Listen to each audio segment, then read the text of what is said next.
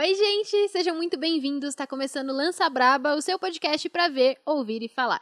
Meu nome é Evelyn Marcos e eu tô aqui, como sempre, muito bem acompanhada pela minha parceira de bancada. Salve, Andresa. galera, tudo bom? E hoje eu tenho aqui como convidada a belíssima, maravilhosa Ana XD. Já comecei aqui enchendo a bola da amiga, né? Seja Certíssimo. muito bem-vinda, Ana. É um prazerzão ter você por aqui. Prazer é meu, muito obrigada pelo convite.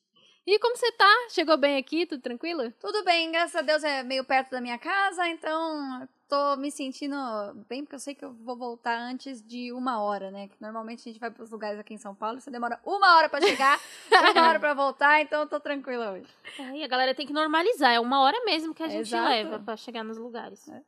Pra chegar aqui eu penso, ah, eu vou chegar em 40 minutos. Não, uma hora. É uma hora, minha filha, é uma hora. Uma hora em ponto, é isso aí. E Ana, você tá agora nessa fase da sua carreira em que você é apresentadora da Loading, né? Me conta um pouquinho dessa fase, como é que tá sendo esse, essa, esse momento? Então, é, já fazia um tempo que eu tava- comecei, na verdade, a transicionar da minha função de comentarista analista para apresentadora. Tinha feito, pri- principalmente em 2019, bastante trabalhos nesse sentido. Até em 2020, quando eu trabalhei com Free Fire, eu mudava um pouquinho de função dependendo do campeonato. Na LBFF ficava de comentarista analista. E aí, para 2021, eu queria assumir essa, esse desafio de realmente abraçar essa nova função e a loading veio no momento certo. Então agora o pessoal pode me encontrar na loading de segunda a sexta, às 22 horas. E aquela coisa, um marco na TV aberta brasileira, né? Trazer um programa que ele é dedicado aos esportes eletrônicos, porque a gente já tinha tido blocos ou alguma parte dentro de um outro programa que falava de esportes, mas não um programa dedicado.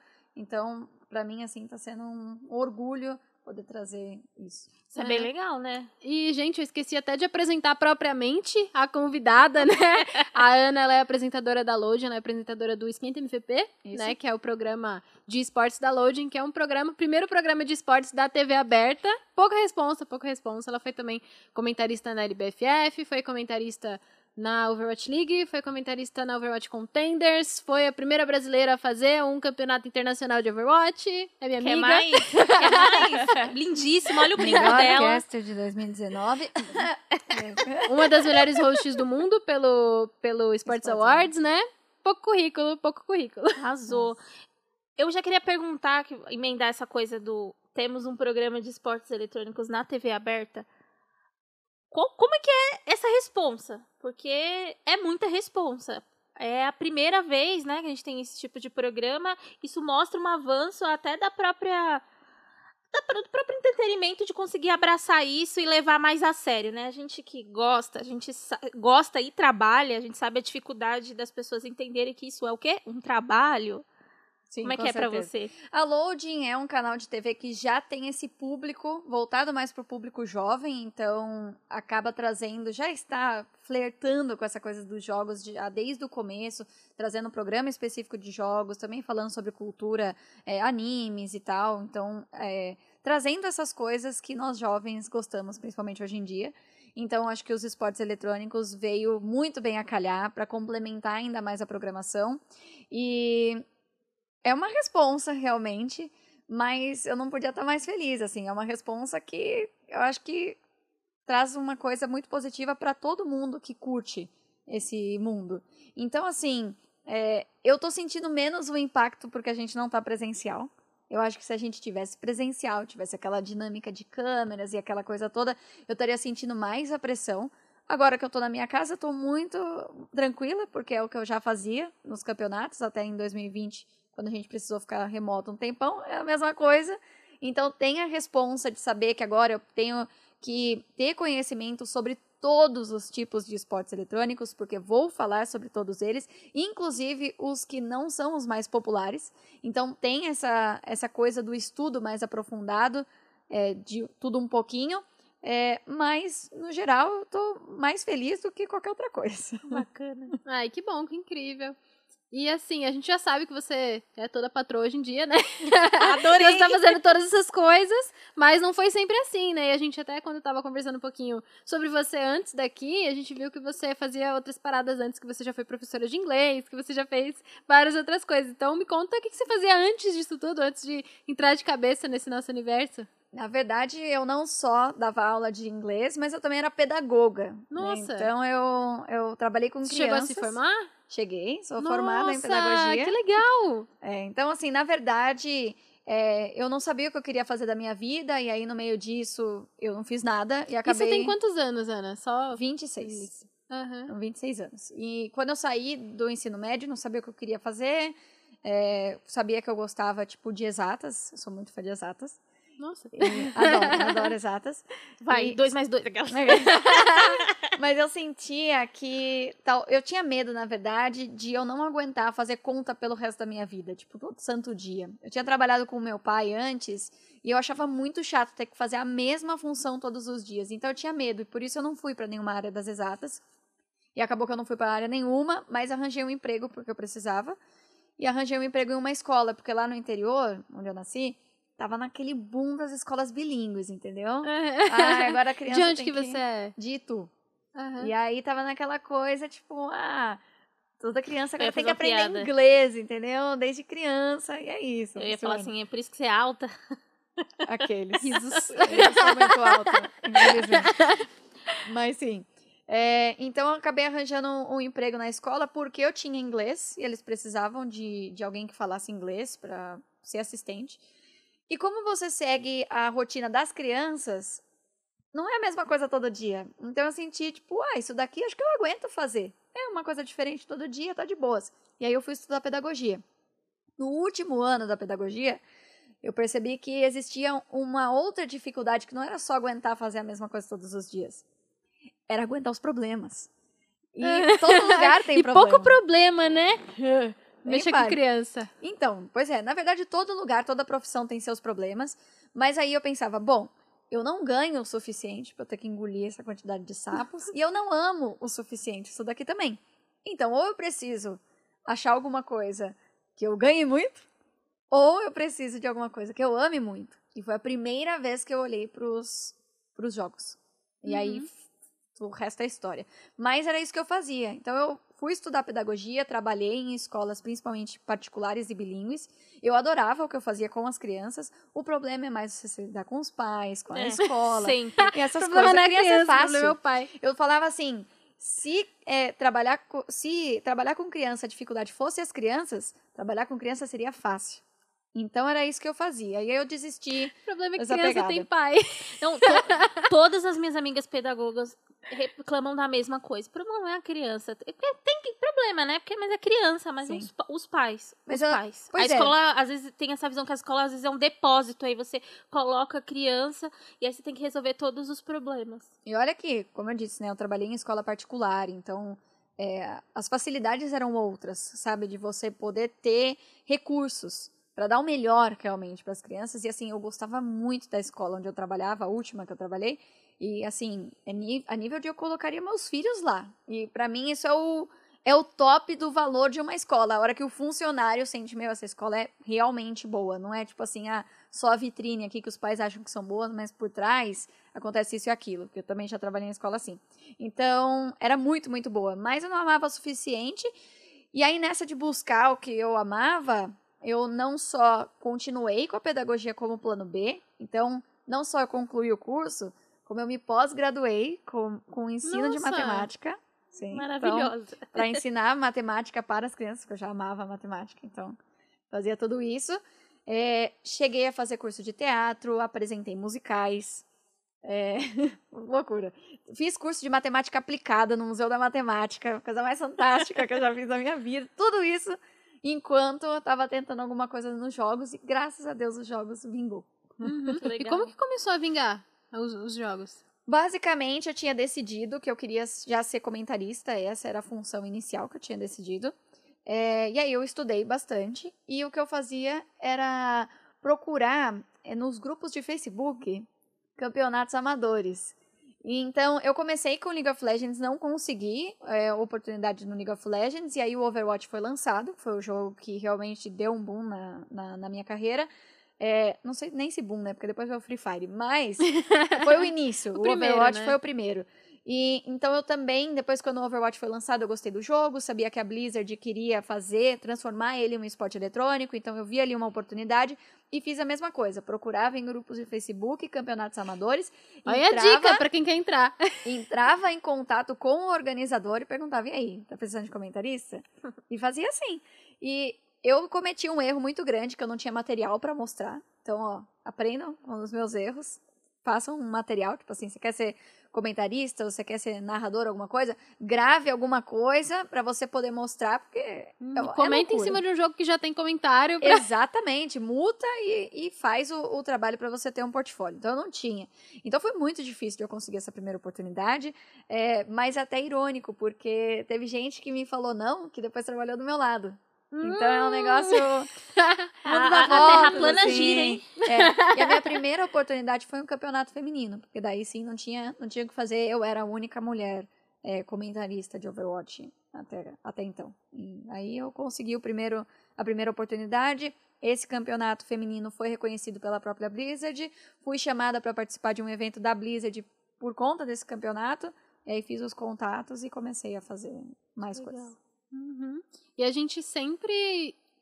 Eu, pessoalmente, sou muito defensora dos campeonatos femininos, né? E a gente, eu acho que o pessoal que olha de fora não tem noção do- da quantidade de oportunidade que os campeonatos femininos dão, né? Não só para as meninas que estão jogando, mas tipo, nossa, a, a, a Ravena, a Lágolas, a Fogueta e a Leti, que são as, as quatro meninas que fazem casting na, na Riot, além de mim e da, e da Rafa, né? Que a gente é repórter, as quatro começaram em campeonato feminino.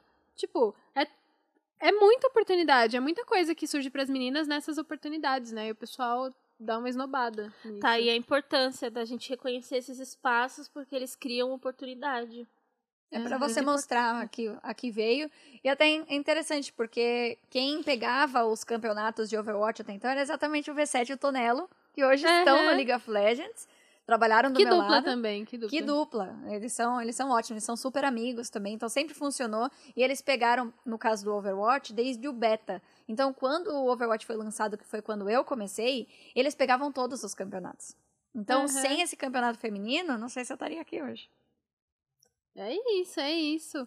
E aí, como que as coisas foram se desenrolando pra você é, ganhar essa notoriedade na, no Overwatch e eventualmente ir pro Free Fire? Então, eu fazia parte basicamente como dupla secundária do Overwatch na época amadora. A gente não ganhava absolutamente nada com o jogo. Nossa. Mas fazíamos os campeonatos amadores, até porque a Blizzard nem tinha criado ainda a sua competição E a oficial. Blizzard só por Deus também, né? É, casos, casos à parte aí. Mas no começo, naquele ano que o Overwatch foi lançado, eles cri- criaram o campeonato já europeu e norte-americano, mas a nossa região não tinha. Então era só a galera da comunidade que curtia o jogo e fazia os campeonatos. E aí eu entrava é, como dupla secundária. Então os jogos que o V7 Tonel não faziam, que eram, que eram os menos importantes, fazia eu e o Dinei, que era a minha dupla na época. Aí, depois de um ano fazendo isso, sem ganhar absolutamente Um nada, um ano. Eu passei Conciliando o seu outro trabalho com isso. 2017 inteiro fazendo, ainda sendo professora, dando aula e fazendo um campeonato quando eu tava na minha casa. Com aquela coisa da, da cama do fundo, que agora a gente normaliza, porque agora tá todo mundo em casa, né? Mas era a cama no fundo. Ai, que, aquela, que bom que normalizou. Exatamente, não tem o que fazer. Então, é, eu fazia esses campeonatos e aí no final de 2017 a Blizzard é, me chamou para, né, eles iam criar o campeonato oficial deles na região sul-americana e me chamou para ser apresentadora já é, da Overwatch Contenders na transmissão BR, porque também tinha uma transmissão em espanhol, já que o campeonato era todo da, da região. É muito legal ver você dividir essa experiência, porque a tem uma galera que olha a gente, o lugar que a gente atingiu e acha que as coisas foram nas- do nada, assim. Cheguei, tropecei, tô aqui. E não, é toda uma experiência, é muito sufoco. Cara, ficar um ano trabalhando sem remuneração, eu já tive essa experiência, não foi legal. per- perder trampo oficial, fiquei sem casa. Outra história para outro dia.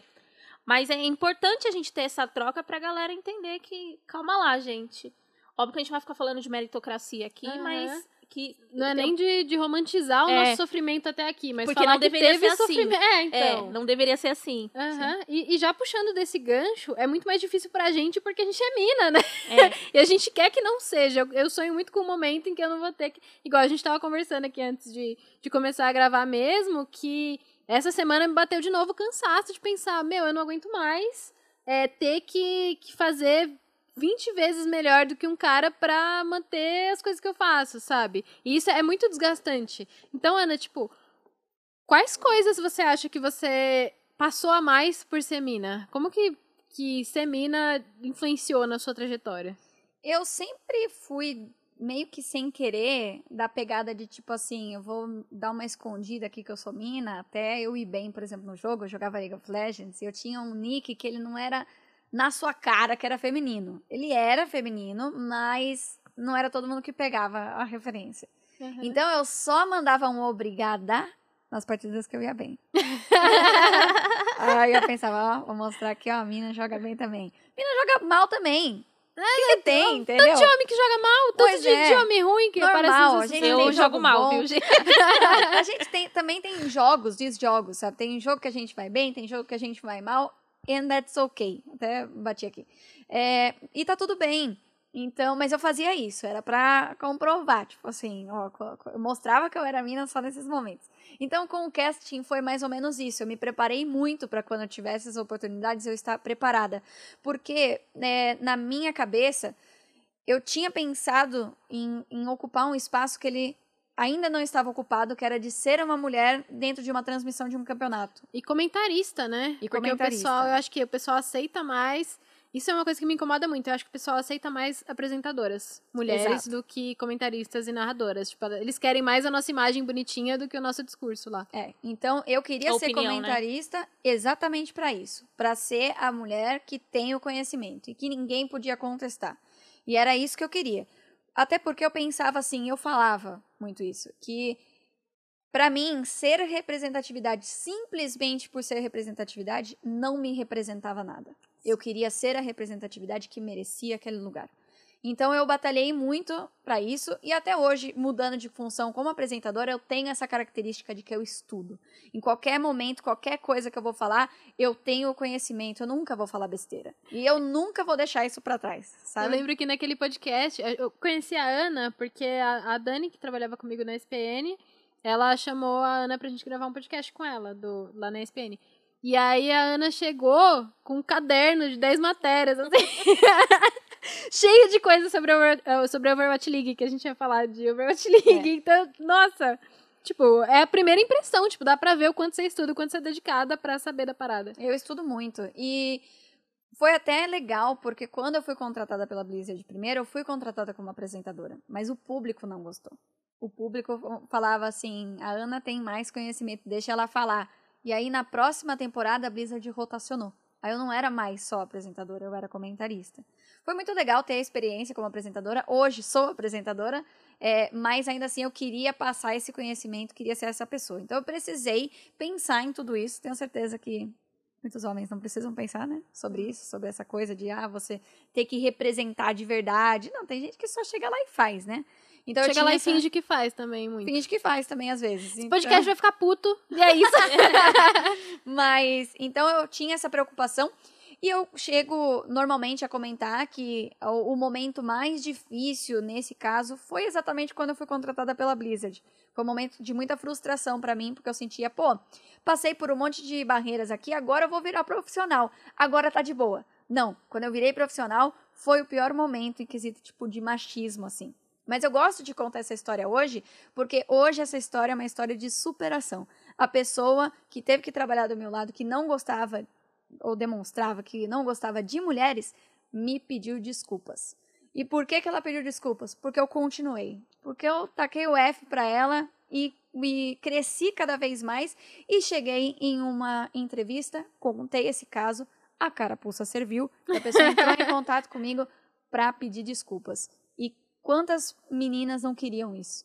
Não queriam que, que as pessoas que, que fizeram isso com a gente assumissem o erro e pedissem desculpas. Então hoje eu conto essa história como uma história de superação. Mas eu só pude superar porque eu não desisti. E aí também fica o, o aprendizado. Você fala desse lugar da responsabilidade. Eu tô assumindo esse lugar que eu não posso ser uma representatividade vazia. Exato.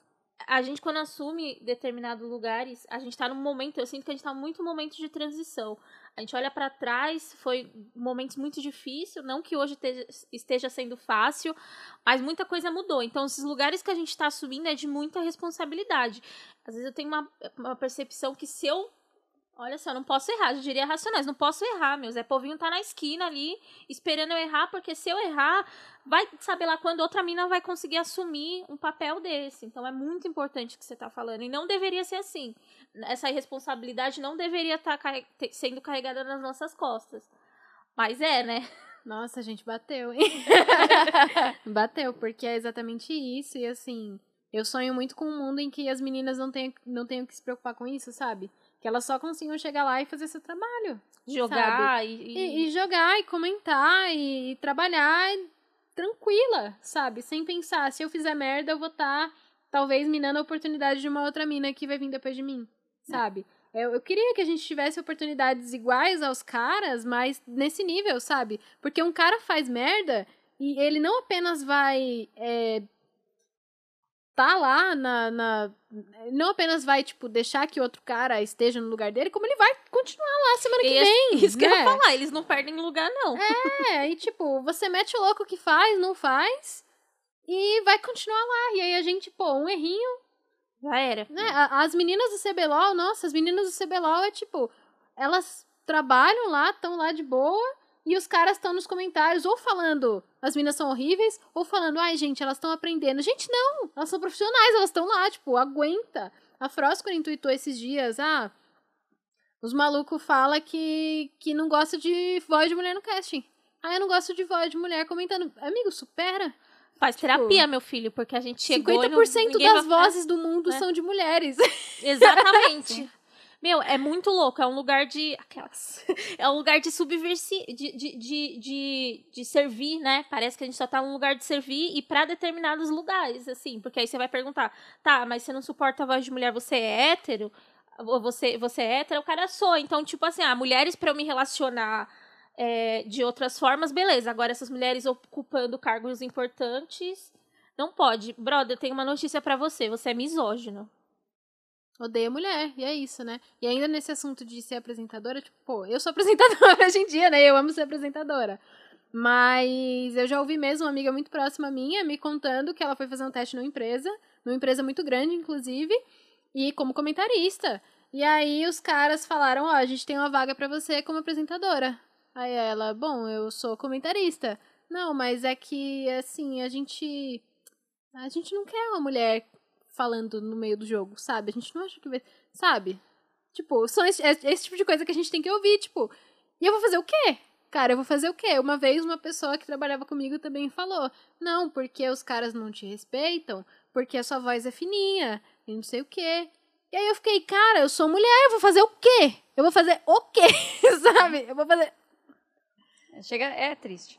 Essa... Desgastante, desgastante. Mas vamos trocar de assunto, que senão a gente vai ficar aqui sete minutos Puta falando. da vida aqui. 30, 30 horas de, de Ana, Andresa e Evelyn falando o quanto é foda ser mulher nesse meio, assim. Você tem alguma experiência muito, muito legal que você queria contar pra gente?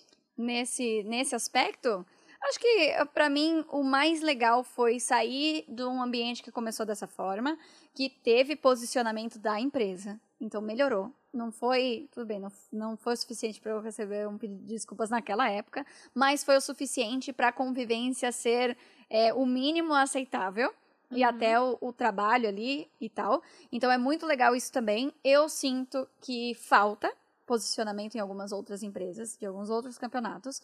É, até porque. Jogando no ar. Jogando no ar. não vou falar qual, né? Tem mais de uma. É, então, acho que falta posicionamento da empresa. É, muitas vezes. Então não foi o caso da Blizzard, a Blizzard se posicionou, a Blizzard fez essa pessoa me aceitar, não sei como, eles nunca me falaram, mas eu sentia que a coisa estava melhorando e eu sabia que tinha algum trabalho sendo feito ali por trás. É, mas pra mim o ápice foi sair de entrar num, num meio que eu era a única mulher, claramente, porque eu não, não tinha ninguém para me espelhar, então eu comecei por conta da falta de mulher, e aí eu entrei em um campeonato, eu era a única mulher, me colocaram de apresentadora, tive que, o público, né, pedir para eu virar comentarista, para eu mostrar o meu conhecimento, então tudo isso já foi muito legal, mas para mim o ápice daí, nesse caso, foi chegar na LBFF com uma equipe 50% feminina. Aham. Aí não tem. Quando você entrou na LBFF, era você, a Camilota, tal, né? Isso. Nossa. É. Aham, tá. E também, também E tinha a meninos, né? equipe, a equipe por trás das câmeras, claro que tinha presença de, de várias mulheres, inclusive uma delas era uma das minhas chefes. É, Uhum. Mas era muito bom estar em um campeonato que tinha essa, essa composição e, claro, mais uma vez mostrando que eu, eu tava lá também para mostrar conhecimento. Aham. Ah, eu entendo que só de telete lá perto comigo no Valorant é outra coisa, né? É. Mas agora falando um pouquinho, saindo desse assunto de, de, de ser mulher e desgraças e tal, é, qual que você acha que foi a experiência mais foda, assim, da sua carreira? Porque a gente já sabe, pô, que você é, foi lá pra fora pra fazer campeonato, você teve todo esse boom no Free Fire. Qual foi a parada mais foda que já rolou com você? É difícil escolher, assim, uma. Eu costumo dizer Conta que eu, todas. Eu, eu costumo dizer que eu tenho, tipo, um top 5, assim, não necessariamente nessa ordem, tá? Pra ordem eu preciso pensar um pouco. Mas as cinco melhores coisas que já aconteceram comigo foram, é, principalmente os presenciais do Free Fire. Foi, assim, muito, muito legal. Foi uma experiência muito bacana. Foi a minha primeira vez como comentarista no Free Fire. Porque Você tava então, no Mundial e na Pra League? Que Tava. tava? Ai, que incrível. Tava- Foi minha primeira vez como comentarista do Free Fire. Eu era apresentadora até então. Eu fui apresentadora da fase online e aí no presencial chegou com a chegada da Camilota, eles chamaram a Camilota e me passaram para comentarista, que inclusive já era a intenção deles desde o início. Foi eu que falei assim, ó, não tô preparada, deixa eu apresentar. É, então foi a minha primeira vez como comentarista, aquele evento presencial com a presença Incrível. do público, simplesmente excepcional, torcendo pelo Brasil, torcendo muito. Gente, não paro de bater no microfone, desculpa. É, então, torcendo muito, aquela energia toda. Então, essa entra no, no top 5. E o Brasil foi campeão mundial, não foi, Foi. nesse? Como Foi. que foi isso pra você, tá lá? Eu você fui- chegou a comentar o jogo do... Foi o Corinthians, né, que ganhou? Sim. Você chegou a comentar? Eu comentei alguns jogos, sim. Metade dos jogos eu comentei. O- no jogo da vitória, que era o último, eu não estava comentando, mas eu estava na mesa de análise. E foi uma loucura, porque eu achava que a gente não ia mais entrar. Eles já já tinham falado, tipo assim, ah, beleza, agora vamos deixar com eles. A hora que a gente anunciar o, o ganhador, vai pra Camilota e a gente vai apresentar o campeão. Então a gente achava, eu e não lembro mais se era o Murilo Halles, Halles que estava comigo, mas a gente achava que não ia mais voltar pra transmissão. Então, a gente tava na bancada, já aberto aqui pro público, berrando que nem louco. entendeu? Assim, "Ah, não vamos voltar mesmo. F a voz, não estamos nem aí, entendeu? A gente berrou, a gente chorou, não sei o quê. Daqui a pouco o diretor falou na orelha: senta aí que vai pra vocês. Falei, o quê? Fazia- Ah, maquiagem toda borrada. eu- o, o barulho todo acontecendo e eu assim, ah, ah, tentando ver se eu tinha voz, porque eu tinha berrado tanto. Então foi, foi muito emocionante, assim, foi muito legal. Foi a, primeira vez é, com torcida pelo Brasil, então teve um, um gostinho diferente, assim. Então esse com certeza entra no top 5. Depois, não sei se depois, mas também tem é, ganhando a melhor caster de 2019. Foi voto popular e foi um ano que eu cresci muito. Foi a primeira vez que a gente tinha essa categoria. Então eu sabia que por conta de ser a primeira vez, tinham outros candidatos extremamente fortes. O próprio Nicolino, que ganhou depois em 2020. E o pessoal do LoL, que tá, com, eh, tá consolidado há tanto tempo, né? Pensei, pô, provavelmente é deles. Eu queria só aparecer como finalista. Eu tava assim, olha, se eu aparecer como finalista já tá ótimo. Mas é, foi uma experiência muito bacana ser reconhecida, porque 2019 foi um ano meu. Em 2019, eu estava no topo do Overwatch, fazia o maior campeonato sul-americano, fazia transmissão em português do maior campeonato do mundo de Overwatch, e não era só de Overwatch, porque a liga, a Overwatch League, era, não sei se agora ainda é, mas era a maior liga de esportes do mundo. Ah, Hoje em dia não é mais por conta da Blizzard, mas a gente chega nisso depois. Mas, é, então, estava muito grande. Eu tinha apresentado o BGS, eu tinha viajado para fora do país para apresentar o campeonato em inglês. Fui a primeira brasileira, não só no Overwatch, mas a primeira brasileira a apresentar o campeonato em inglês, na transmissão em inglês, Tá, querida? É. Tá representando a, a Minha região, amiga, gente, minha amiga. Patroa, patroa. representando a região sul-americana, e aí eu tinha chego no Free Fire, tinha apresentado, tinha sido comentarista do Mundial, enfim, todas essas coisas. Pra mim, 2019 foi o meu ano. Foi o melhor ano da sua vida, Foi, assim? o da minha carreira foi. É, então, foi muito legal ter esse esse laço em cima de, de um ano tão, tão bom pra mim. Então, entra também. E aí eu já falei um pouco dos outros, que é ter viajado pra fora do, do país. Foi uma das melhores experiências profissionais que eu já tive, se não a melhor. Uhum. É, então, isso também entra. Tem ser finalista do Sports Awards. É, enfim, tantas coisas. Você aí. conheceu a Shox? Esse Hum, não. lá? Não. Ainda Mas, mas hoje eu tenho contato, entre aspas, com a Shox, porque, é, assim, ano passado eu fui finalista como apresentadora do ano no Sports Awards. Esse ano ainda posso ser finalista, é, mas também sou jurada. Ai, que legal. É, então eu estou lá representando o Brasil. Então quando a gente tem alguma reunião, eu falo assim, ó, tem fulano, tem ciclana, que, ó, brasileira, tá indo muito bem, não sei o quê. E aí normalmente a, a Shox tá lá nas Genial. reuniões também. Genial. Muito bom, muito bom. E aí, no ano passado, foi no ano passado que você estreou na LBFF mesmo, né? Que foi quando a LBFF estreou. Como que o Free Fire mudou sua vida? Porque eu lembro que, assim, tem, tem todo esse efeito Free Fire, né? O pessoal fala efeito loud, mas existe um efeito Free Fire, né? Sim. Pô, a, a Camilota saiu do circuitão, que ela já era conhecida, já era muito é, querida pela comunidade, mas ela ficou gigantesca com o Free Fire. Você já era conhecida pela comunidade de esportes, já era conhecida pelo Overwatch, mas você também ficou gigantesca com o Free Fire. Como que foi essa virada de chave com o Free Fire? Pra mim, é o mais palpável de se falar aqui é que eu saí de um Instagram com 5 mil seguidores para um Instagram de 400 mil seguidores. Isso aconteceu não só nesse ano que eu fiquei na LBFF, como antes, sabe? Quando eu já estava apresentando a Pro League e sendo comentarista e tal, eu já tinha é, começado a ganhar bastante seguidores, isso só continuou. Inclusive, em 2020, eu fui a pessoa que mais cresceu nas redes sociais é, envolvida com a LBFF. Porque se a gente pegar a Camilota e a Town, elas já eram grandes. E aí elas cresceram, mas eu cresci mais no ano passado. Agora não, né? Agora, agora já descarrilhou, porque agora a NBFF tá na load, então cresceu mais ainda e agora não faço mais parte do projeto. Mas é, eu saí, todos os meus seguidores vieram do Free Fire. E eu acho que teve essa coisa de, de ser mulher, de ter o conhecimento, chama a atenção. Então eu cresci muito é, no Free Fire, a- me abriu as portas é, até pra ver que eu podia ir além de simplesmente caster, apresentador ou comentarista. Hoje, eu também sou produtora, produtora de conteúdo, cria- criadora né, de conteúdo. Então, hoje, eu penso na minha rede social como uma forma de eu me conectar com essas pessoas que conheceram o meu trabalho através do Free Fire, mas que hoje podem continuar é, me conhecendo e conhecendo os meus outros trabalhos, porque agora eu não sou mais fixa do Free Fire. Eu tinha exclusividade, não tenho mais. Ainda faço campeonatos de Free Fire de vez em quando, aparece, é, mas também faço outras coisas. Então, me abriu ainda mais um leque, é o que você falou, efeito Free Fire. Tipo, não tem como comparar. O Overwatch, coitado. Dá até dó. O, é, o Free Fire, cara, ele é um fenômeno aqui no Brasil. É, eu fiz um campeonato, organizei ano passado um, um campeonato de Free Fire. Ele, é mais, é, ele era voltado para periferia. E essa coisa do, do celular.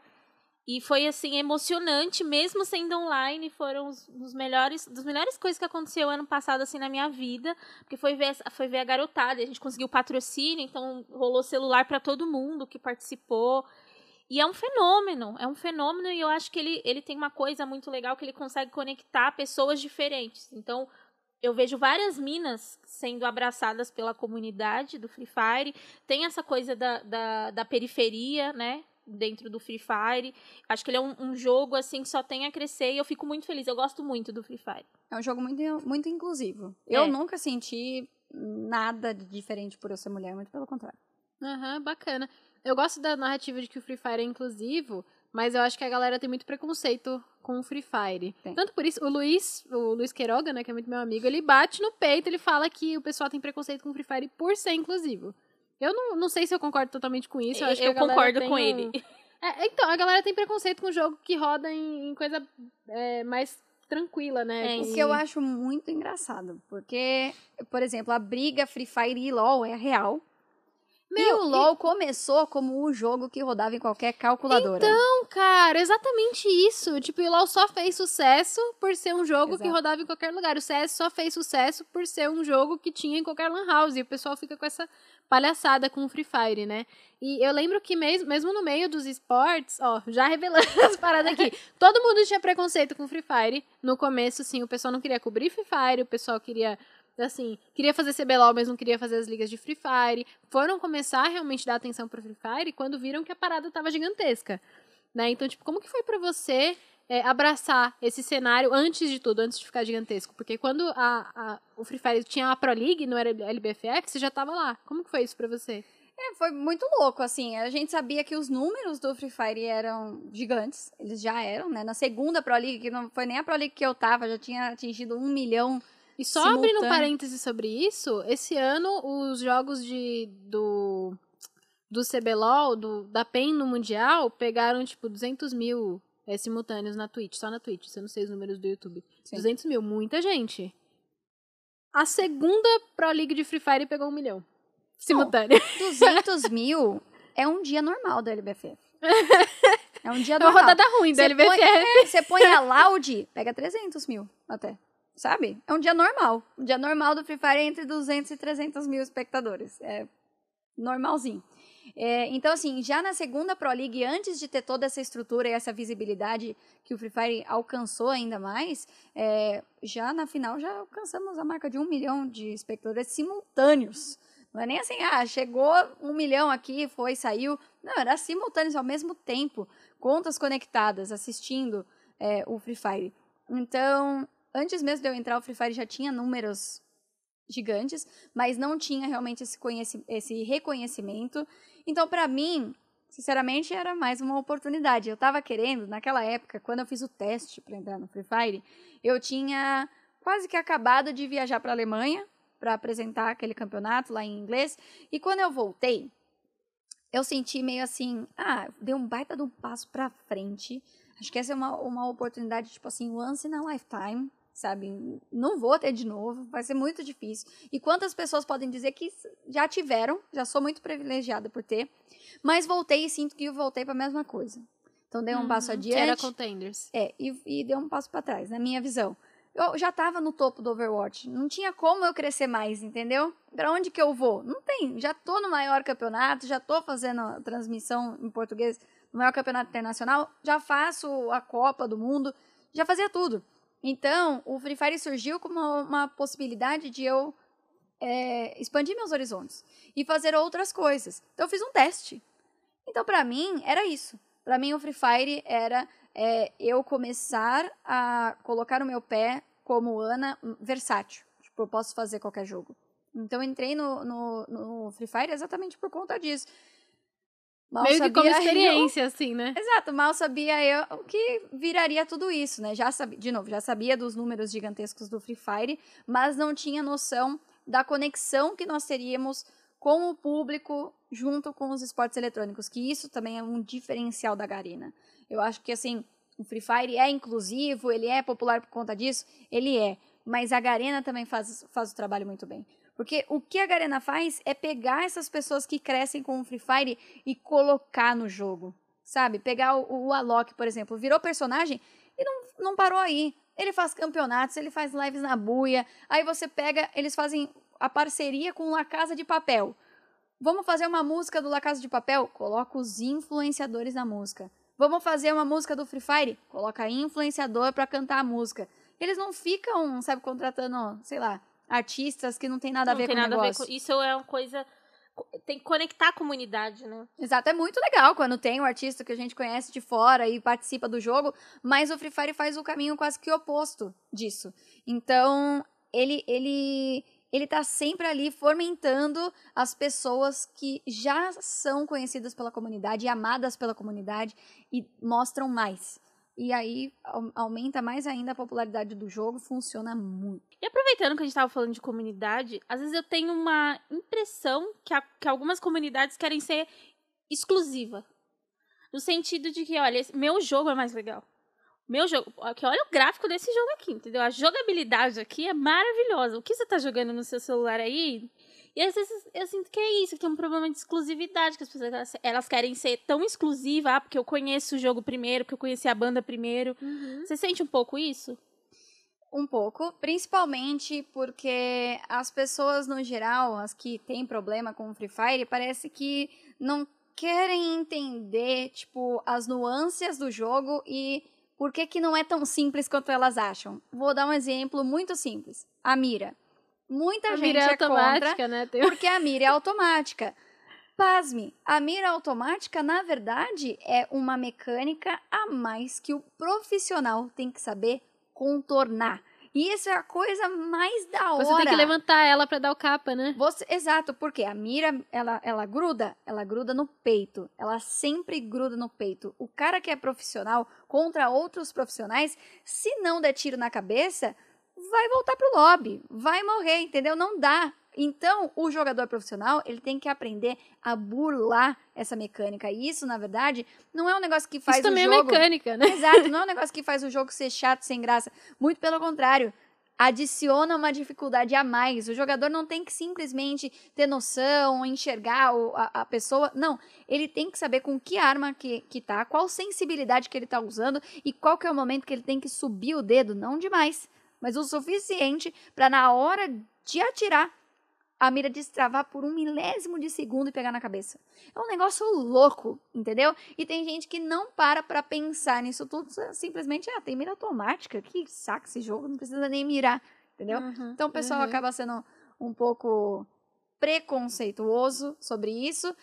Essa é a palavra, né? Preconceituoso. É, é porque é um preconceito, você não para pra, pra olhar tudo. E a verdade é, beleza, ah, você acha que o gráfico não é, não é bom, mas a jogabilidade é boa sim. O Free Fire tem coisas que são do Free Fire, o que é muito legal. Você tem trocentos jogos de Battle Royale, cada um tem a sua, a, a sua dinâmica, a sua coisa que faz dele único. O Free Fire também tem isso, e a gente tem que aceitar mais que hoje não somos mais um mundo de CS e LoL. A gente é um mundo Ainda bem. de vários jogos, de jogos de Uhum. luta, de Free Fire, de COD, de PUBG, de tantos outros, e todos são bons. E a galera tem essa tendência também a querer é, falar bem do seu jogo falando mal do outro. Da É. nossa, eu que sou do Valorant, nossa, um monte de gente, não, porque o CS é melhor.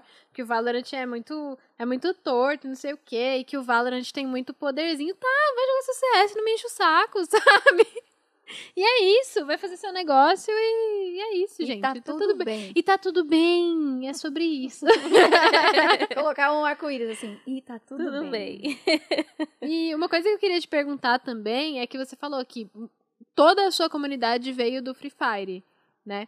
E, a- e aí você tem essa comunidade muito muito próxima de você, que são os XDs, né? Como que é a sua relação com essa galera? É, eu chamo até de família XD. Até é um, é um easter egg, assim, por exemplo, quando eu abro uma apresentação, por exemplo, do, lá na Loading, do MVP, eu sempre falo, e aí, família? Não falo qual família, mas eu tô... Também tem a minha família XD É ali família no, XD. no meio, claro, não é só pra eles, né? Pra toda a família, é a família dos jogos mesmo. É, mas tem essa coisa, porque é a minha família XD, o pessoal que me acompanha. E pra mim, eu ainda nem cheguei perto do quanto eu quero ser próxima deles. Eu, eu quero ser mais, eu quero criar mais coisas pra eles. Às vezes, eu me falta tempo. Às vezes me falta tempo. Mas o conteúdo é tudo pensado pra eles. E é muito legal pra mim tá sendo muito legal esse momento de transição. Já não é mais a transição, mas enfim, eu mudei. Eu saí do Free Fire e o meu con- conteúdo ele era Free Fire um pouquinho de mim para ser um conteúdo mais de jogos. Ainda abordo Free Fire, ainda abordo times, ainda abordo coisas do mobile e tal, porque é aonde eu tava mais próxima recentemente, mas eu também falo de outras coisas, eu faço- falo até de Genshin Impact, que nada a ver com o esporte eletrônico tem, mas é um jogo que eu gosto. Eu faço stories, tipo, jogando jogo de tabuleiro, porque eu adoro. Então, é muito legal ver que o pessoal me conheceu por conta do Free Fire, mas hoje pode conhecer mais de mim e é, outros jogos, no geral, sabe? Vira um público que ele é muito mais voltado para esse amor pelo, pelo esporte, o amor pelo, pelo entretenimento ativo. Eu falo que os jogos é, são entretenimento ativo. é, do que simplesmente nichado Free Fire. tem o Free Fire ali, mas é uma das vertentes possíveis. E, e é isso, né? Você tá entregando pro público agora, pelo que eu tô entendendo, um pouco mais de você, né? É. Então as pessoas estão conhecendo um pouco mais de você. Assim, essa coisa de ter uma vida pública, de falar um pouco de você, assim. Sim. Tem, você tá sempre falando dos jogos, aí tem um momento que as pessoas vão conhecer a Ana. Como é que é isso? Eu acho que pra mim o mais interessante, até pode não parecer que é tanto sobre mim, mas pra mim é, que é quando eu faço esses conteúdos de jogos de humor. Porque Uhum. eu tenho um humor que eu considero meio peculiar. Porque assim, eu não sou uma pessoa de dar gargalhada de coisa boba, entende? Eu preciso que eu preciso pensar um pouco pra colocar o, o humor na coisa. E quando eu faço esse humor gamer, pra mim ele é o meu tipo de humor. E eh, as pessoas talvez nem percebam, mas ali sou eu. Eu não sou aquela Ai, pessoa. É, eu não sou aquela pessoa que tipo vai postar um meme e vai tipo cair na gargalhada assim, só por Você não é uma boba alegre. não Ah. sou, por simplesmente. Não é, entende? Mas agora, se eu pego uma trend. Ser entrevistada por duas bobas alegres. É, Eu, eu, assim, eu sou uma pessoa alegre, eu dou risadinha e tal, mas cair na gargalhada, achar um negócio engraçado, é difícil. Então, eu sou considerada pelas pessoas que trabalham comigo como uma pessoa sem senso de humor, assim, até. Então, é legal quando eu, eu tô nessa pegada de criação de conteúdo e eu posso colocar esse meu humor, que ele é um humor um pouquinho mais pensado, mesmo por mais simples que seja. E é muito legal quando você pega, tipo, trends que estão rolando e transforma pro gamer. Eu amo fazer isso. Então essa é uma das coisas que as pessoas não percebem mais pra mim, eu já tô mostrando de mim. De resto, mostro muito do, do meu dia a dia quando eu posso e tal, mas eu ainda acho que eu sei dividir bem. Eu lido muito bem com isso. Eu não tenho muito essa coisa de, nossa, tô me sentindo mal. Eu- hoje, eu sou uma pessoa muito mais confiante do que eu já fui. Fiz terapia. É, então, assim, eu tenho mais facilidade de, tipo, ser eu mesma e tá tudo bem. É, tem gente que ficava, por exemplo, não ficava me importando com comentários, tipo, sei lá, eu fiz um, um conteúdo lá que falava, por exemplo, de times. Ah, tá tentando ser contratada eh, por algum time. Eu respondo assim, amigo, é só um meme.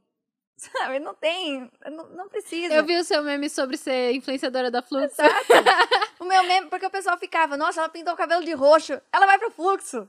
Ficava assim. E eu, gente, eu não vou pro fluxo, gente. Eu não vou pra time nenhum. Ela fez uma parada tipo, ah, é, no começo, ser influenciadora da Fluxo era uma piada. Sabe aquela. aquela Tá com uma trend, né? E agora A não é mais uma piada. Ah, Aí sim. ela colocou, e ainda é uma piada. É, entende? Porque é. E aí depois ainda fiz mais um, tipo, de times, assim, o pessoal falando, ah, Que a eu tô galera fica procurando easter egg, assim, pra ver qual que Easter egg. E, gente, é só uma cor. Tudo bem, é a cor do time, mas e daí? daí. Eu gosto, sabe? O pessoal falou que eu tava torcendo pra Sharks no. No, na final do Challengers, porque eu tava com delineado azul. Gente, eu sou azul! É a minha É. estética! Gente, é uma loucura, sabe? Mas são esse tipo de coisa. Às vezes eu, eu tento fazer sempre alguma coisa divertida, ou, sei lá, fazer uma live. Eu tô tentando fazer live no Insta uma vez por semana. Então é o momento do pessoal fazer pergunta. Às vezes eu coloco pergunta, tipo, pro senhor XD, que é meu namorado, mora comigo. Então o pessoal conhece mais sobre o senhor XD. Senhor eu vou, XD. É, eu, eu. Eu vou pra casa da minha mãe e, e, e também é, abro uma caixa de perguntas. Eu, eu realmente, assim, lido muito bem com isso. Eu não sou a pessoa que sente assim, nossa, sou famosa. Então, meu Deus. É, mas, então é, muito, então é muito tranquilo, sabe? Eu não fico é, muito pilhada nisso. Eu mostro é, mais, é, mostro quem eu sou, assim, mais quem eu sou e a, a minha rotina, que ela é muito corrida, às vezes não, não é que eu não quero, não dá pra mostrar tudo.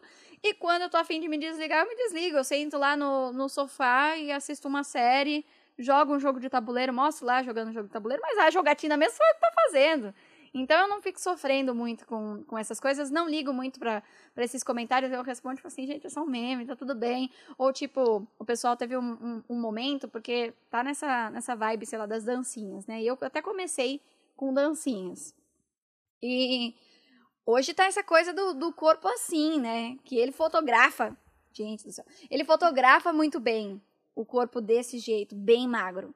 Então, teve vezes que eu gravei alguma coisa dançando que as pessoas falaram: Ah, ela tá gordinha. Ou tá grávida. Eu respondia: Não tô. Tá Mentira. tudo bem. Entendeu? Você só tem o corpo normal. Normal. É só. E tá tudo bem, tá- é magro, tá tudo bem, sabe? É, é literalmente isso, tá tudo bem. Hoje, eu até acompanho com uma nutricionista, não é pra emagrecer, é pra eu ser mais saudável, Sim. sabe? Eu não ligo pra essas coisas. É que é, hoje em dia tá essa coisa de nossa. Mas tem tem essa assim. exigência muito bizarra, né? Tem. Eu acho que é, até, né, tem essa coisa, você cria conteúdo, você se mostra bastante no, no TikTok, no, nos, nos Reels e tal, e tem essa exigência de você ter esse corpo que não existe, né? Que só existe se você fizer uma, uma lipolade, se você fizer uma parada assim. É. né? Muito, muito bizarro, né? Muito É, maluco. mas eu, exatamente por eu não ligar pra essas, pra essas coisas, pras problematizadas ou pros spoilers que o pessoal procura ou essas coisas, eu lido muito bem com isso, assim, eu Depois acho. faço contar da terapeuta, viu? essa é braba, essa é braba. Essa, muito essa- boa. Essa é brava. E só pra meio que fechar isso, eu sinto que, assim, te acompanhando e tal, e te conhecendo, cada vez você tá mais você, né? Pô, você usa mais as maquiagens no cabelo, nas roupas e tal. Você sente isso que, tipo, você chegou na versão de você em que você é mais você? Eu considero que sim. É, assim, eu sou muito de me expressar com essa, com aparência, né? É, e, e não é sobre estar maquiada o tempo todo, porque eu não tô. Eu apareço nos stories sem maquiagem, sem problema nenhum. Eu já gravei vídeo no YouTube, porque nos stories até você bota um filtrinho. Mas a maquiagem é muita expressão, né? Mas é muita expressão, é exatamente isso. Não é sobre, tipo, esconder olheira ou qualquer coisa. É sobre poder usar um colorido. É sobre ter um olho de cada cor, gente. Eu amo isso, Close sabe? no olho da gata. É, porque hoje eu vejo é, exatamente a minha imagem, por ser criadora de conteúdo, por ter um Instagram grande e tal, é importante eu poder me expressar através da, da minha imagem. Então, até porque tem gente que não assiste os stories pra ouvir você falando realmente sobre alguma coisa. Só vê o feed, e o feed é muito visual. Então, pra mim, hoje, é usar, é ter uma cor característica, como é, por exemplo, o roxo. Que eu pintei o cabelo, e se você olhar, por exemplo, meu feed no Instagram, ele tem muito roxo. Sempre tem alguma coisa roxa. É a minha cor que eu me identifico, é a cor que eu amo. E aí, com as roupas, que eu saí de uma pessoa que só usava preto, pra uma pessoa que tinha a mesma regata de cores diferentes, pra essa pessoa colorida que eu sou. E eu sempre gosto de ter alguma coisinha diferente. Então, por exemplo, é, vamos pegar o exemplo clássico da maquiagem. Não é só um delineado colorido. É um delineado colorido com um olho de cada cor. Eu gosto desse, Uhum. dessa sutileza, entendeu? Claro, tem Não é vezes só um uso. brinco, é um brinco de. É um brinco de Tamagotchi, entende? É, é assim, é você poder se expressar com, com tudo isso. E eu comecei com, com essa pegada, por exemplo, dos brincos, foi a primeira coisa que eu comecei a fazer. Porque no Overwatch a gente tinha que usar roupa social. E aí eu quebrava a seriedade com alguma coisa divertida, sabe? Com um brinco divertido, com um brinco de balão, cachorro do- feito de balão, sabe? Alguma coisa muito, muito aleatória. E eu amo. Ah, eu também amo, eu sou apaixonada por brinco. E é uma expressão, então é Uhum. uma forma de eu mostrar que eu tenho, eu sou essa pessoa séria muitas vezes, porque ah, essa coisa de ser comentarista, de ser apresentadora que estuda, você precisa passar uma seriedade e uma credibilidade que eu tenho e eu preciso passar ela. Mas ao mesmo tempo eu uso a minha imagem pra mostrar que eu não sou uma pessoa tão séria assim, entendeu? Aham, sim, com certeza. E agora, puxando mais pra você, mais outra coisa, quero saber quais são suas coisas preferidas, assim, da vida. Qual é seu jogo preferido? Nossa, que difícil. Assim, O jogo da sua vida, assim. Pra mim, o jogo da minha vida é The Sims. Que legal! pois é, tipo bom. assim, foi um dos primeiros jogos que eu lembro, assim. Eu sei que eu joguei muitos jogos antes, mas era o, o jogo que me acompanhou por mais tempo. Porque você começa lá no The Sims 1 e vai até o 4, 5, sei lá. Então, foi o jogo que me acompanhou. Então, eu costumo dizer que o The Sims é o jogo da minha vida. Porque de resto, eu sempre fui muito volúvel com jogos. Eu já joguei de tudo. Joguei Sudden Attack, é, Gambald, sei lá, assim, tudo que você pensar, Ragnarok, tantas coisas que, que já acabaram, Grand Chase, eu era viciada em GC. então, eu sempre fui muito volúvel com jogos, passa. É, mas The Sims sempre fica. Então, sai o The Sims novo, eu tô, eu tô sempre olho. Agora eu tô fazendo live de The Sims. Eu tô, tipo. Eu poderia fazer live de outros jogos, poderia fazer live de Valorant mesmo, mas é muito correria, sabe? Aí eu vou lá, coloco a música calminha, apago a É. luz, deixo uma luz sabe? Sim. Tranquilinha e fico E lá. vou botar meus bonecos pra botando- beijar. Já que nós não tá beijando, né? Já podemos Aí eu fico beijar, né? fazendo casinha. É. Aí eu tô, eu tô fazendo duas menininhas no The Sims lá em live, E as- e. E, às é vezes- muito gostoso, né? A gente que trabalha com jogo, a gente gosta desses jogos mais relax na hora que a gente não tá afim de fazer nada, sabe? Porque a gente trabalha com aquele negócio. Então é muito doido, porque trabalho, né, com um jogo que é competitivo. Se eu vou normalmente no meu tempo livre pra algum jogo, é um jogo que não é competitivo. E se eu vou pra alguma coisa que não é um jogo, normalmente tem algum tipo de competição. É muito doido, porque o meu, meu tipo de seriado favorito é seriado de competição. Nossa! Amo, eu amo competição. Eu fico assistindo e eu, nossa, se tiver 12 temporadas, eu assisto todas. É capaz de eu maratonar, sabe? Qual que é Eu seu amo. preferido? É difícil escolher um, mas eu acho que RuPaul. RuPaul Drag Race da é um negócio Maravilhoso, assim, maravilhoso. maravilhoso, sabe? Eu a gente recebeu todo. a Duda Delo Russo aqui esses dias. Ah, é eu drag. vi a, a foto aqui, ó. É, e assim, meu, eu amo competição, e aí quando eu vou jogar, normalmente é alguma coisa não competitiva. Então, The Sims, o Genshin Impact. Eu tô muito na pegada do Genshin Impact, porque é um jogo, tipo assim, que você entra, faz as diárias, tá de boa, aí você sai. E, pasme, voltei a jogar World of Warcraft. Meu Tô Deus! fazendo raid todo sábado à noite, uma coisa que eu nunca fiz, eu nunca fiz raid. E o WoW é um jogo muito bom pra, pra pandemia. Porque passa tempo assim. Você, não, você tá entediado de ficar em casa, vai pro WoW que daqui a pouco passou quatro horas e você nem percebeu. E tá. E, e tô passando por isso. Não, por isso que eu não pego o WoW para jogar durante a semana, porque senão eu não vivo. Mas de final de semana a gente se junta e, e joga com o pessoal, é muito divertido. Pior que agora me deu vontade de jogar Ragnarok. Nossa, todo MMO Nossa, assim. saudades. Toda vez que eu lembro que MMO existe, eu fico com vontade de jogar Ragnarok. Nossa. Só que eu fico assim também. Eu volto a jogar Ragnarok e eu não quero trabalhar, não quero estudar, não Quero quero fazer nada. Eu só quero upar. É Sim. isso. A última vez que eu peguei pra jogar, eu não queria fazer nada. Eu passava oito horas upando. E é isso. Jovens. Complicadíssimo. Mas me fala mais dessas séries que você curte, dessa parada de competição. Além de RuPaul, o que mais você curte? Nossa, qualquer tipo de competição. Todo tipo. Masterchef. Masterchef, eu gosto do profissionais. Porque o- a minha pegada da competição é que eu gosto de ver gente que são os melhores, descobrindo quem que é o melhor, entendeu? Aham. Então eu não curto muito a pegada do, do Masterchef de tipo assim, ah, são amadores, meio que aprendendo e fazendo um negócio. Não, eu gosto de ver os profissionais mesmo. Eu quero ver esses caras sendo colocados a teste. Então, eu gosto do Masterchef profissionais.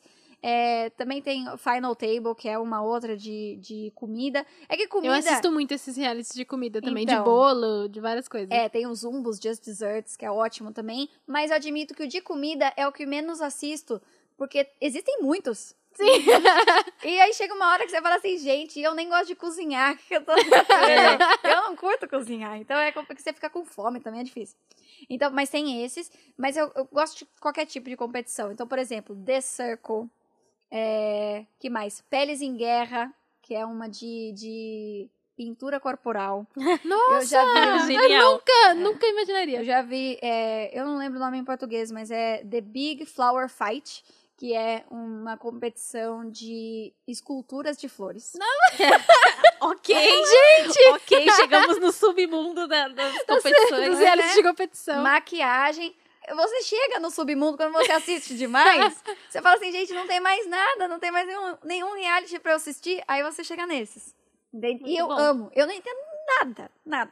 Mas eu amo ver a competição e você ficar, nossa, acho que esse sai. Tem um de tesouro. Como é que é aquele lá que você, que você compra um galpão, aí tem uns trem lá dentro do galpão? Como é que é o nome desse? Eu assisti e falei, nossa, genial. É lá nos Estados Unidos, que geralmente você pode Eu comprar um eu- galpão. E aí tudo que tiver no eu galpão sei fica. qual é. É tipo, mas não é bem o, o, o- Não é só a pegada de pegar o galpão. É tipo um leilão. É, É, é. eu sei qual é, já Eu nunca assisti. vi esse. Nossa, genial. eu não lembro bom. o nome, mas eu já assisti, porque eles ficam. É, é aquele, aquele leilão, acho que é texano, que fica. 20 dólares, 50 dólares, 100 dólares. É, é, você compra. A competição é pra ver quem vai comprar? É, o galpão. Mas aí, eles compram sem tocar no que tem dentro. Vocês sabem o que tem Sem no tá- galpão. ver, eles abrem o galpão e só de olhar, eles começam a apostar. E quem paga mais, compra o galpão e aí eles vão limpar o galpão. E aí que eles, eles descobrem se o dinheiro valeu ou não. Que da É muito bom. Eu já vi que a menina achou um monte de tênis. Esse valeu a pena. Ela achou um monte de tênis da Nike, uns negócios assim. Mas teve gente que achou umas coisas muito velhas. É. É muito engraçado. É muito. Então, eu assisto todos. Assim, o que tiver, tipo assim, saiu na Netflix, eu tô assistindo, assim, eu amo competição. Ai, muito bom, muito bom. E filme, assim, filme, anime, essas coisas você curte? Filme, eu, eu não sou muito fã de filme. O que é irônico, porque eu maratono muita série quando eu pego, assim, pra assistir. Mas pra mim, me comprometer, du comprometer duas horas pra eu assistir uma coisa só, um filme, é uma ideia que não me agrada muito, entende? Eu só tô com série também, que é aquele filme o irlandês. Eu assisti em quatro partes, igual série. Não, Já tá errada, porque não podia. Não podia, né? O Zé me proibiu. Mas sabe o que é engraçado? Porque eu não tenho problema nenhum em assistir quatro episódios de uma série de 30 minutos cada. Seguido. Você passa, exato, você passa as mesmas duas horas. O meu, o meu namorado que curte mais filme, ele fala, você é o mesmo tempo, por que, que você tem problema? Mas não sei, a ideia de, tipo assim, eu tô assistindo a mesma coisa. E o filme, ele é mais devagar. Você começa de um jeito, aí tem o, o, o ápice, depois acaba. É. No seriado, todo, todo é, episódio tem isso. Então é mais dinâmico. Então eu curto mais.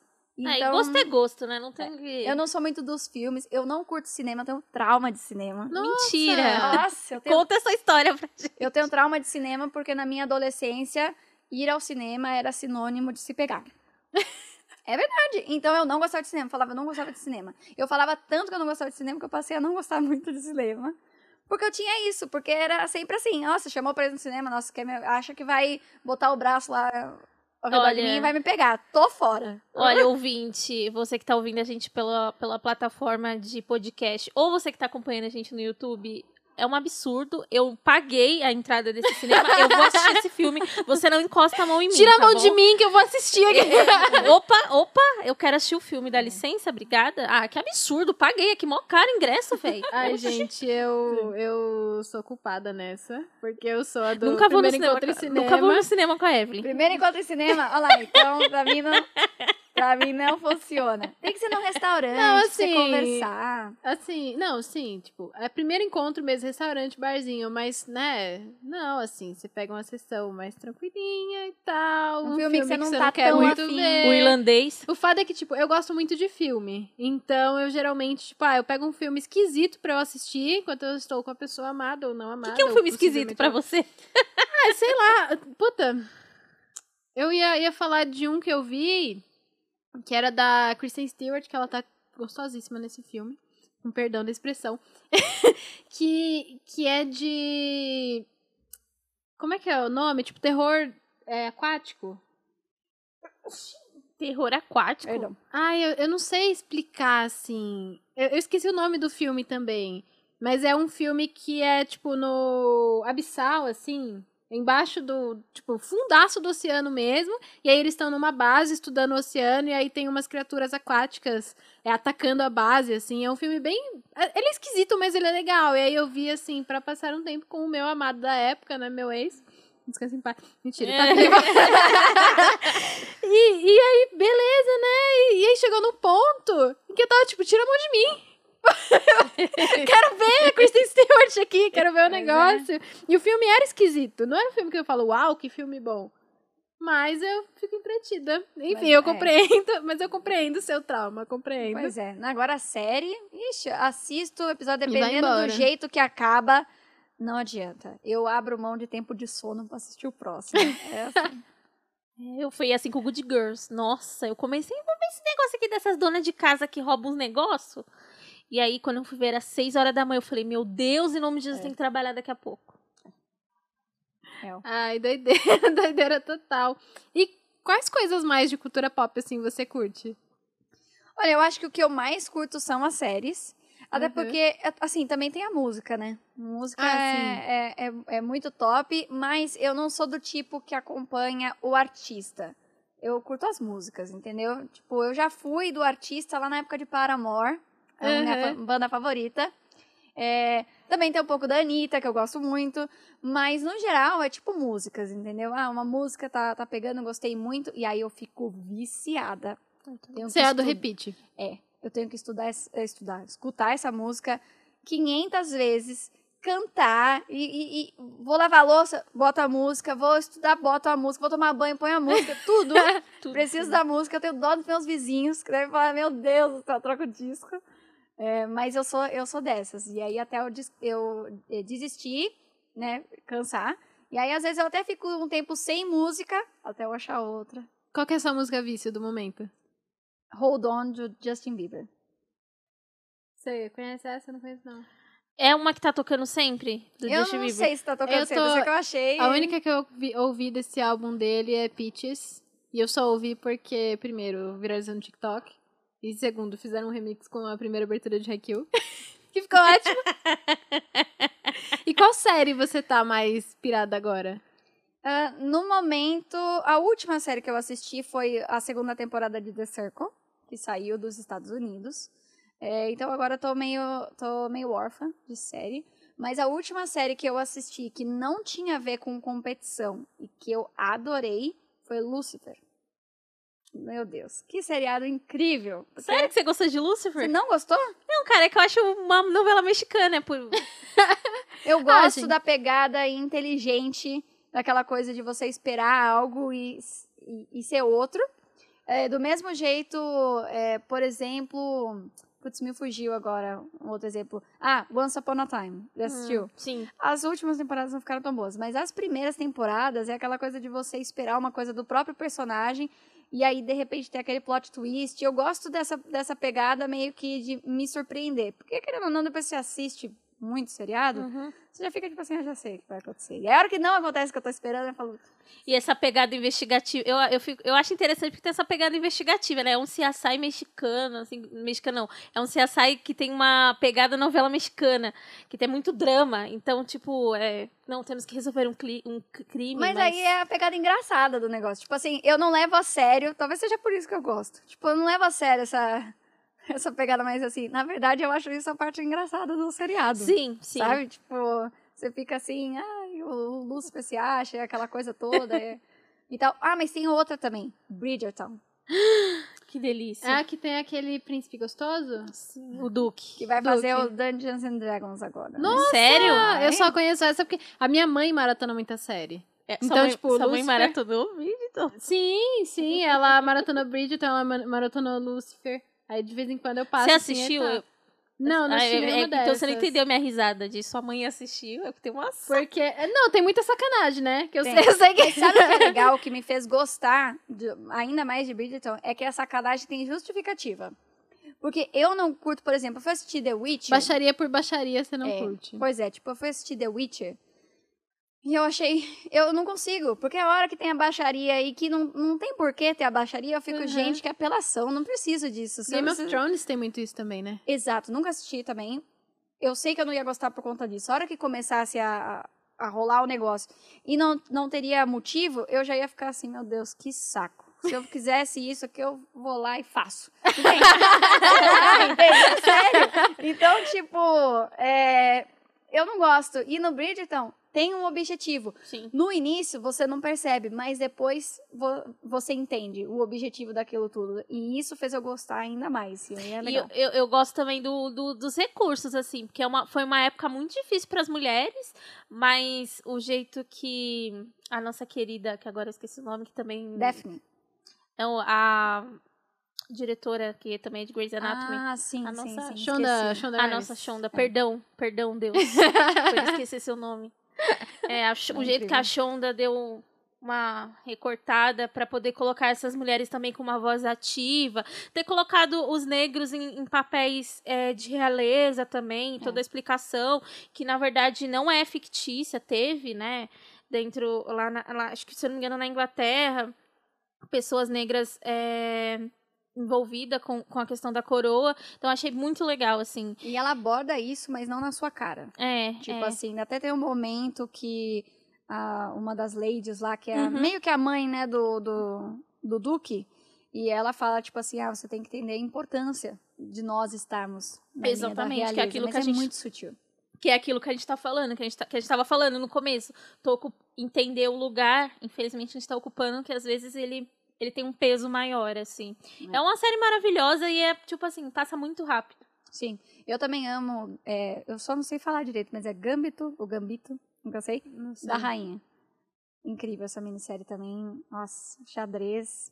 E toda- Ainda tô pra assistir. É que eu tava contando pras meninas Você precisa assistir, Evelyn. Você Que- precisa. chegaram em mim, em um ambiente da internet, me falando que o Gambito da Rainha parece um anime de esporte. E aí eu fiquei interessada. Então vou assistir. É muito bom. Assistirei. É muito bom. Os, os, os episódios são longos, mas vale a pena. Vou assistir, vou assistir e aí eu, eu- a gente conversa depois. A gente faz um clubinho. É isso aí. Então, Ana, acho que a gente vai chegando no finalzinho aqui, já conversamos pra caramba. O papo tá muito gostoso, Tá. queria continuar, né? e é isso. É, então, acho que pra fechar, eu quero saber seus planos pro futuro aí. O que, que você tá querendo pra sua carreira a partir de agora, agora que você chegou nesse momento legal, que é ser provavelmente a primeira apresentadora gamer da TV aberta, né? O que, que você planeja aqui? esse título. é, assim, no momento eu tô muito focada exatamente nesse projeto. Apesar de eu já ter alcançado isso hoje, ele é um projeto que vai fazer dois meses. Então tá, é muito novo. Então, no momento, a minha, é, a minha energia está indo em vamos consolidar este programa, fazê-lo crescer, fazê-lo chegar em mais, em mais pessoas ainda, crescer o canal e fazer isso. Depois só Deus sabe. Depois eu, eu, eu talvez queira fazer, sei lá, sonhando alto, né? Um programa próprio ou alguma coisa mais minha. Que eu acho que também. Eu acho que esse seria o próximo passo, entende? Pra mim, eu vi é, eu sair de comentarista para apresentadora como o próximo passo, até porque eu posso falar de mais jogos, eu posso estar mais presente no cenário como um todo. Eu acho que o próximo passo é ter mais de, de mim. Eu, eu, como parte dos esportes eletrônicos, e não só fazendo um trabalho de é, falar sobre, meio que reportar o que acontece nos esportes eletrônicos, apesar de mim, digamos assim. Então eu acho que esse seria o próximo passo, mas não sei para quando, assim, para o futuro. No momento eu tô no local onde eu acho que eu deveria estar, que eu queria pegar essa, essa pegada mais de estudo e até didático, porque eu tenho essa coisa da pedagogia, né? E poder ensinar para as pessoas sobre esportes eletrônicos e sobre o cenário levantar é, discussões e falar sobre isso. E no momento essa é a, a minha energia. Aham. Aproveitar o que você tá fazendo agora, né? Exato. Enquanto isso, continuo lá com a criação de conteúdo, fazendo as, as coisas para as redes sociais. Pretendo me aproximar mais esse ano da família XD.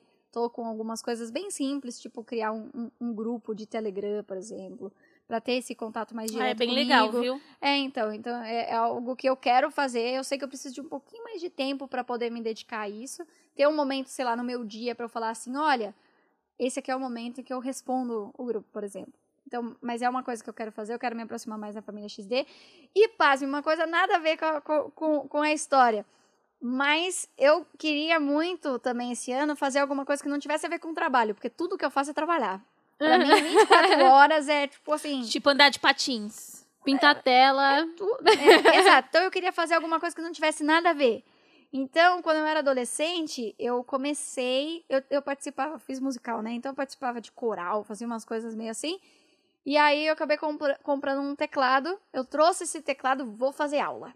É Oba! isso. é isso, isso aí. arrasa, E não arrasa. tem nada a ver, não vou mostrar em rede social, então isso é só pra quem assistiu aqui que vai saber. é aquela pegada de tipo assim, eu quero fazer alguma coisa Pra você, né? Pra mim. Que seja no máximo stories, mas eu não vou fazer conteúdo em torno disso. Eu quero que seja meu. A Que gente, quando a legal. gente trabalha com conteúdo, a gente tem muito essa coisa de querer monetizar nossos hobbies, todos os nossos hobbies, né? Exato. Sim. Não quero mais isso. Chega dessa vida. Aham, é isso. Nossa, eu. Tem umas paradas assim que o pessoal não imagina que eu faço. Tipo, eu sou crossfiteira, né?